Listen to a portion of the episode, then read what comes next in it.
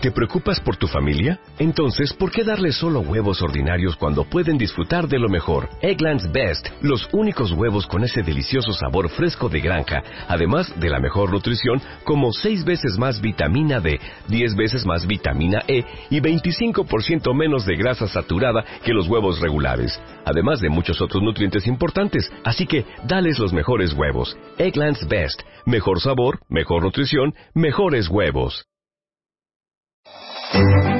Disfruta de tus podcasts y radios favoritas en tu móvil. Descarga y escucha tus episodios cuando quieras, incluso sin conexión. Recibe notificaciones de tus suscripciones y mucho más descargando gratis la aplicación de iVoox.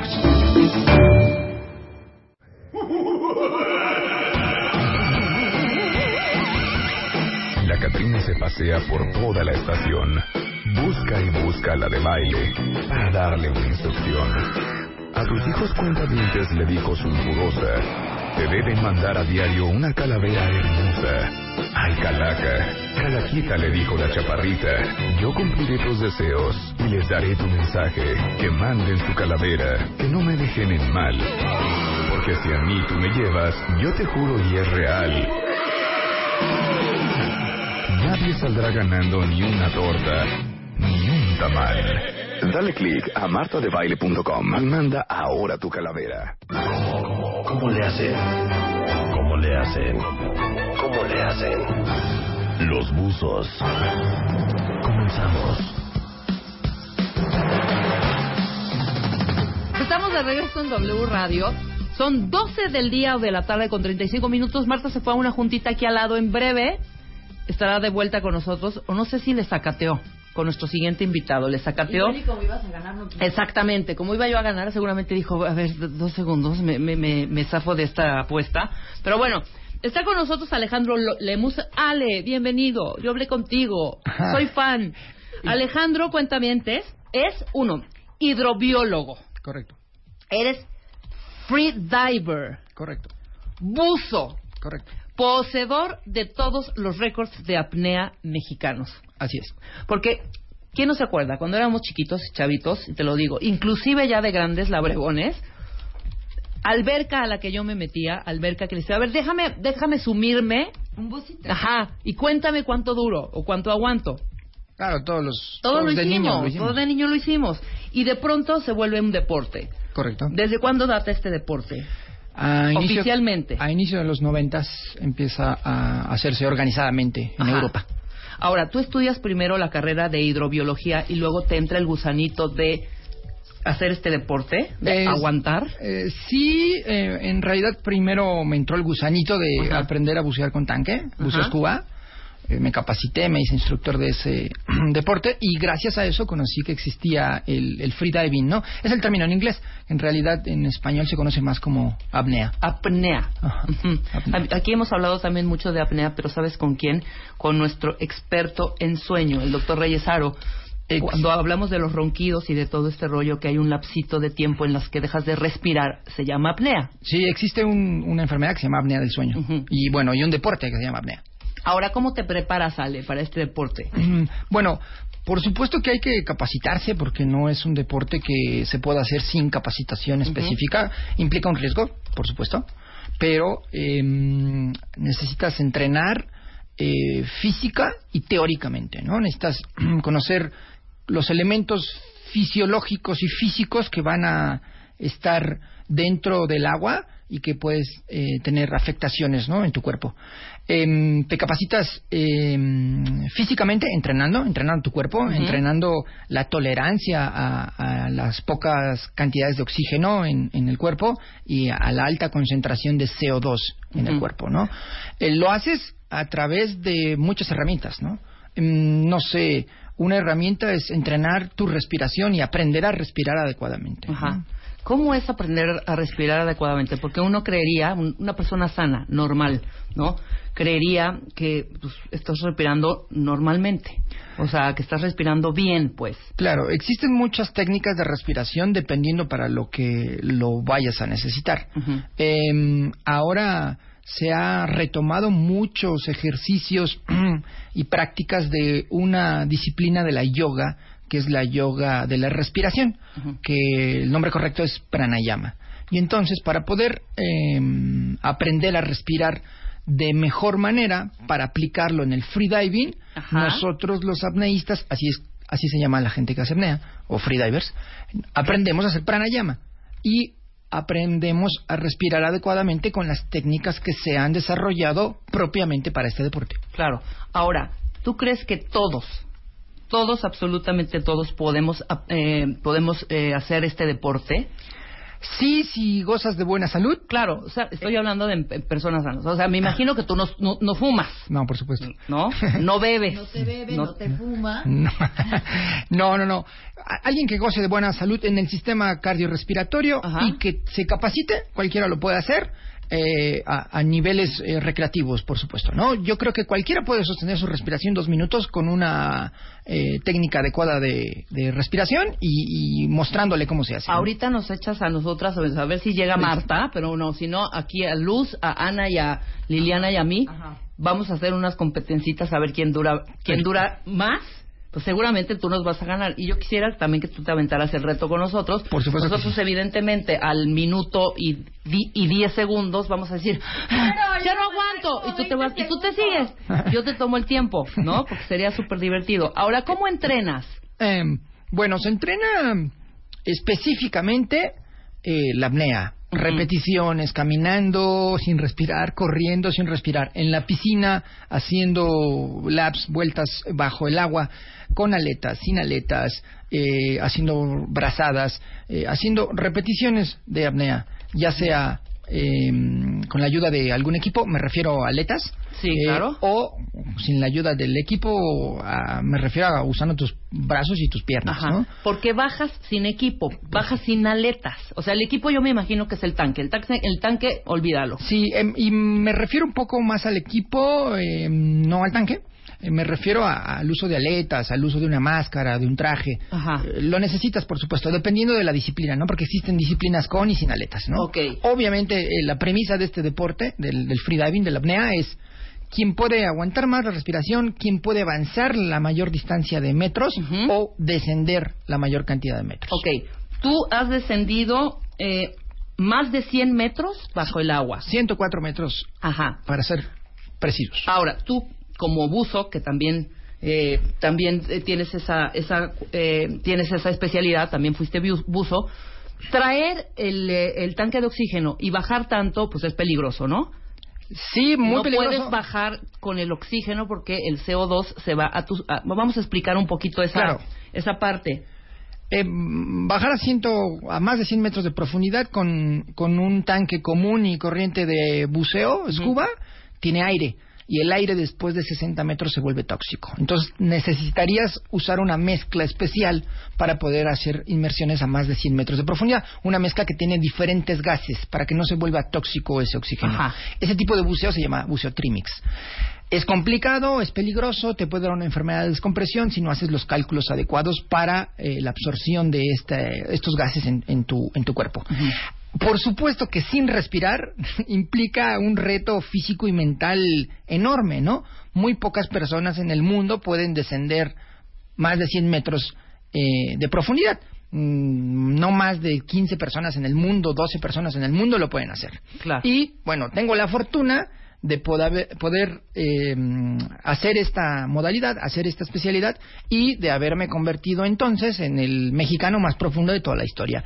Porque en este país nadie puede descender más de 100 metros de profundidad con una sola respiración. No, pues si, estás heavy, si estás, si estás cañón. O ah, y vamos. Claro, ahora dime algo. ¿Qué sucede en tu cuerpo cuando vas bajando? a X cantidad y más a estas profundidades. Suceden muchos cambios fisiológicos. Por lo pronto tus pulmones se comprimen. Ah, se, comprimen, claro, claro, claro. Mientras más profundo vayas, más se comprimen. chiquitos, chiquitos, chiquitos. Así es. El aire se comprime por el peso del, agua, ¿no? Por la presión. Existen muchos cambios fisiológicos en el cuerpo humano cuando estás haciendo descensos. Em, uno de ellos, principal, es la reducción del ritmo cardíaco. El término correcto es bradicardia. Te sucede una bradicardia. Esto es un, un, mecanismo de adaptación que tiene el cuerpo. La verdad es que el cuerpo humano es una máquina increíble, ¿no? Eh, esto científicamente se llama em, reflejo mamífero de inmersión. ¿Por qué se llama así? Se, de- lo- se descubrió en, los, en, los, en las ballenas y en los delfines. Y se dieron cuenta que esto le sucedía a las ballenas y a los delfines. Algunas adaptaciones fisiológicas que voy a hablar, hablar brevemente. La primera es que te, el, el ritmo cardíaco se Disminuye. reduce Ajá. Sin que tú tengas que hacer nada. Es una condición fisiológica que sucede. El cerebro le dice al corazón, baja tu ritmo. ¿Para qué? Para que consumas menos oxígeno. Claro. Para que entres en una modalidad de ahorro de Claro. oxígeno. Si ahorita rápidamente hacen el ejercicio cuentavientes, haces así. Y te, se tocan el, el pulso. La frecuencia, claro. Ajá, la, fre- la fre- la frecuencia Va a cardíaca. descender. Va a descender. En friega, ¿eh? Ahorita lo hice nada más hice esto. Tac. Solito es una adaptación fisiológica, parte del reflejo mamífero de inmersión. Esa es la primera adaptación. La segunda adaptación, cuando tú estás expuesto a presión bajo el agua sosteniendo la respiración, el cuerpo, el órgano, el vaso, retiene sangre oxigenada. ¿Para qué? Para eh, poderla administrar cuando te haga falta oxígeno. O sea, de reserva. Sangre oxigenada de reserva la guarda un poco para cuando hayan pasado minutos, eh, segundos o metros, o, eh, cierto tiempo, la- el mismo cuerpo tenga una reserva de oxígeno. Ok. Mm, tercera eh, adaptación importante. Porque mientras más profundo vayas, más se comprimen eh, tus espacios aéreos. En este caso, el espacio aéreo más grande son los pulmones. Tenemos Ah, más. Ok. los oídos, los senos paranasales. Sí, sí. Pero el espacio aéreo más grande es los pulmones. Se comprimen y se comprimen. Para ser exactos, cada 10 metros de profundidad existe una atmósfera de presión. Ajá. Pongamos el ejemplo. Eh, a 100 metros de profundidad o un poco más, existen 11 atmósferas de presión. Esto quiere decir que tus pulmones son 11 veces más pequeños que en la superficie. Sí, claro. Se hacen como del tamaño de un limón. Pero ¿por qué no pasa un daño fisiológico? Ujú. ¿Por qué los pulmones no implotan? Se comprimen eh, en lo absoluto Y se pegan. y se pegan. Porque existe una condición eh, derivado del reflejo mamífero de inmersión que hace, mm, el término en inglés blood shift, que hace eh, que dentro de los pulmones, en los alveolos, en las cavidades alveolares, eh, se irriguen de plasma sanguíneo. Claro. Por llamarlo así, se llenen de sangre. No es así, para hacerlo entendible fácil. No es como tal, ¿no? O sea, no se llenan de líquido. eh, eso no, no, no, no te causa ningún problema ni nada. Se, se, se llenan de, eh, de plasma sanguíneo, se irrigan los alveolos y eso evita Que se peguen, que se peguen. cierren completamente. Porque es un líquido y los líquidos no se comprimen a esas presiones. ¿no? Entonces, eso es un mecanismo de protección para que tus pulmones no imploten. Claro, que estén intactos. Por supuesto que tienes que eh, trabajar con eh, tu flexibilidad torácica o flexibilidad pulmonar, porque aunque tú seas capaz de sostener muchos minutos la respiración, porque entrenaste en la piscina de tu casa, tomaste un curso y entrenaste y entonces ahora ya aguantas la respiración cinco minutos. Eso es mucho, ¿no? Es un tiempo muy bueno. Pero si tú te quieres sumergir y no tienes esta adaptación, esta flexibilidad pulmonar, Ajá. Tú tienes la capacidad de sostener la respiración durante mucho tiempo y eso podría darte el tiempo para poder bajar. Claro, claro. Pero claro. si no tienes esta adaptación, vas a sufrir un daño. Una cosa que se llama squeeze pulmonar. Ok. O sea, se comprimen los pulmones y literal se revientan. No, y adiós, claro, por supuesto. Esto es una Me imagino condición muy que grave. de pronto si te entra la angustia y tú quieres rápidamente subir a la superficie sin respirar, adiós pulmones, ¿no? Eh, no, no sucede esto. ¿No sucede? ¿Por qué? Te voy a explicar brevemente. Se comprimen mm, dependiendo de las atmósferas de presión y la profundidad, pero cuando regresan a superficie los pulmones regresan a su, a su volumen o a su tamaño original.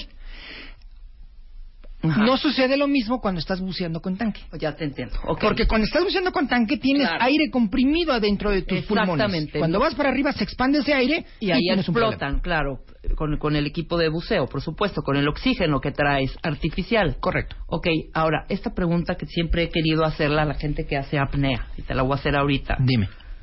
¿Qué onda con el cerebro y la sangre y la, la irrigación? La pregunta que te voy a hacer es la siguiente. Si tú tienes una bronca, Dios no lo quiera, toco madera, te desmayas Toquemos, perfecto. y dejas de respirar en un accidente, Sí.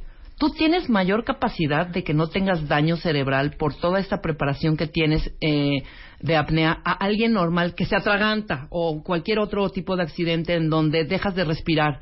¿No? Y, hay, y empieza el daño cerebral porque hemos tenido también, aquí somos sabiondos de todos los temas que hemos tenido eh, con nuestro eh, nuestro eh, salvavidas, que es Felipe Hernández, que habla de toda esta parte de, de salvando vidas y de RCP. y de RCP y todo esto y nos dice que en, en estos casos cualquier accidente en casa con al- algún chavito tienes exactamente un minuto un, minuto y medio si hay algún atra- atragantamiento para salvar a ese chavito y no tenga o cualquier otra persona y no tenga daño cerebral. Es diferente en, en ti que tienes ya esta preparación a nosotros por ejemplo Sí, por supuesto, en mí y en las personas que hacemos freediving a nivel competitivo, Tienes más desarrollas, rango. claro, desarrollas una tolerancia mayor a la falta de oxígeno, el término correcto es a la hipoxia. Eh, una tolerancia mayor, pero bueno, tampoco es espectacularmente mayor, ¿no? Si tienes una tolerancia, eh, pero eh, hablando en el término de tú tienes un desmayo, estás bajo el agua y te desmayas porque te excediste del tiempo. exacto Eh, el que tú puedas tener una mayor tolerancia para eso no garantiza que no te vaya a pasar nada. Entonces, para que esto no suceda, eh, siempre que uno practica el freediving o eh, ya sea de manera recreativa o competitiva, existe un mecanismo o una logística de seguridad, donde la premisa es sacar a las personas lo más rápido posible del agua. ¿Por qué? Porque si no estás respirando, no estás teniendo oxígeno en el cerebro. Sí, y totalmente. de igual manera, aunque tengas un poquito de mejor adaptación o eh, de mayor tiempo eh, para poder estar sin recibir oxígeno, Ajá. de todos modos te pasa un accidente, ¿no? Sí, claro, totalmente. Eh, mira, para ah, que tus cuentavientes lo puedan entender un poco mejor. eh, ¿Por qué alguien que deja, eh, sufre un atragantamiento, se ahoga en la piscina por un accidente, cae un lago o lo que sea? Eh, técnicamente la ciencia dice que si eh, estás por no más de 5 o 6 minutos, no hay problema y te pueden eh, hacer una reanimación cardiopulmonar. Y no hay bronca. Y no hay bronca. Pero si pasan más de 6 minutos, tienes daño cerebral, un daño importante, ¿no? O algún daño. ¿Qué pasa con nosotros los apneístas que podemos respirar, sostener nuestra respiración por más de seis minutos? Ujú. Creo que hasta el momento no me ha, daño- me ha dado daño cerebral, ¿no? sí no claro claro claro Pero, ¿por qué no me pasa nada? sí exacto Es que hay una gran diferencia. Nosotros los apneístas no estamos sin recibir oxígeno en el cerebro. O sea, sí estamos recibiendo oxígeno. No, porque estás consciente. Estás consciente. Todo, todo tu mecanismo, todas tus funciones están mm, en, en modo económico, por llamarlo así. Funcionan mucho más lento. Estás en una... em, En modo avión. En modo avión, digamos.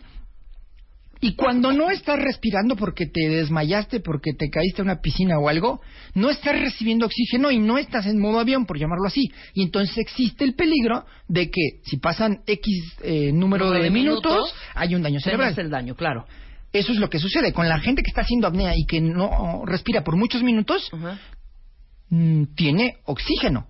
Sí, sí, sí. Se está recibiendo y se está administrando ahorrativamente ese oxígeno para que puedas estar haciendo todas tus funciones y estés consciente. Sí, claro. Ahora dime, ¿hay algún pensamiento que tengas tú siempre que bajas? O sea, ¿estás pensando?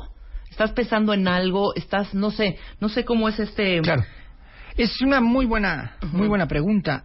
Fíjate que la parte más difícil para mí del freediving es lo que tiene que ver con la cuestión mental. Para mí el freediving, la apnea, es un 75% mental y un 25% físico. Em, lo más importante es entrenar la mente. ¿Para qué?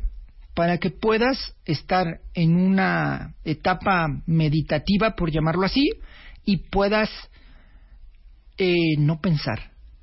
Claro, que es muy Para- difícil. Es muy difícil. ¿no? O sea, estás pensando en que... O no angustiarte. Claro. Y no, tienes que respirar. y no me refiero a que te desconectes por completo y no, eso no sucede. El instinto de supervivencia no te deja. Estás a 50 metros, 80 o lo que sea, no te deja. Claro. Pero mientras más concentrado y en un estado de meditación profunda estés, menos oxígeno consumes. Y si menos oxígeno consumes, tu prueba, tu descenso, tu inmersión va a ser exitoso, ¿no? La verdad es que cuando tú, déjame contarte una experiencia, cuando tú estás mm, eh, sometido a mm, una exposición baja de oxígeno, contrariamente de lo que se pueda llegar a pensar, es relativamente seguro si tienes la capacitación, pero también eh, mucha gente piensa, es que es muy angustiante. Pues resulta que es extremadamente placentero. Wow, me imagino. Me imagino. Proceso para ir, hasta- para bajar está cañón. ¿Por qué no hacemos una prueba ya, mi querido Alejandro? Venga. Ya me- venga, vente Ana, no seas así. Y aquí estamos Liliana, Ana, Bueno, y yo quiero que los les- cuentavientes también... eh, Pero les voy a dar un tip para que les vaya un poco Anda, mejor. exactamente. Y escuchen cuentamientos para que nos digan cuánto aguantaron también, que nos manden ahorita sus mensajes y su pongan su de una vez en su celular, pongan el cronómetro, nos va a dar unos tips Alejandro y vamos a hacer una prueba de apnea. La primera cosa que tenemos que hacer es vamos a respirar por la boca, haciendo una especie de boca de pececito y vamos a inhalar Sí. lo más profundo que podamos. Con la boca. Con la boca. Escúchenme. Y exhalamos profundo. Ya está nervioso. Vamos a hacerlo un par de veces y tomamos una respiración profunda.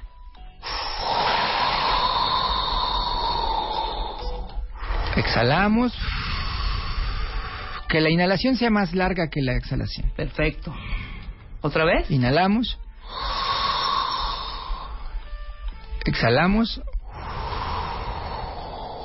Vamos a tomar una inhalación profunda. Y ¿Ya vamos, ya vamos, ya vamos? Venga. Espérate, Inhalamos. déjame poner el, el Cronómetro. El, el cronómetro. Dame dos segundos, dos segundos, dos segundos. ¡Ay! Aquí lo tengo. ¿Ahí lo tienes ya? Dale, una. Inhalamos profundo, boca de pececito Ajá. con eh, respiración abdominal. Venga. Más, más, más, más, más, más.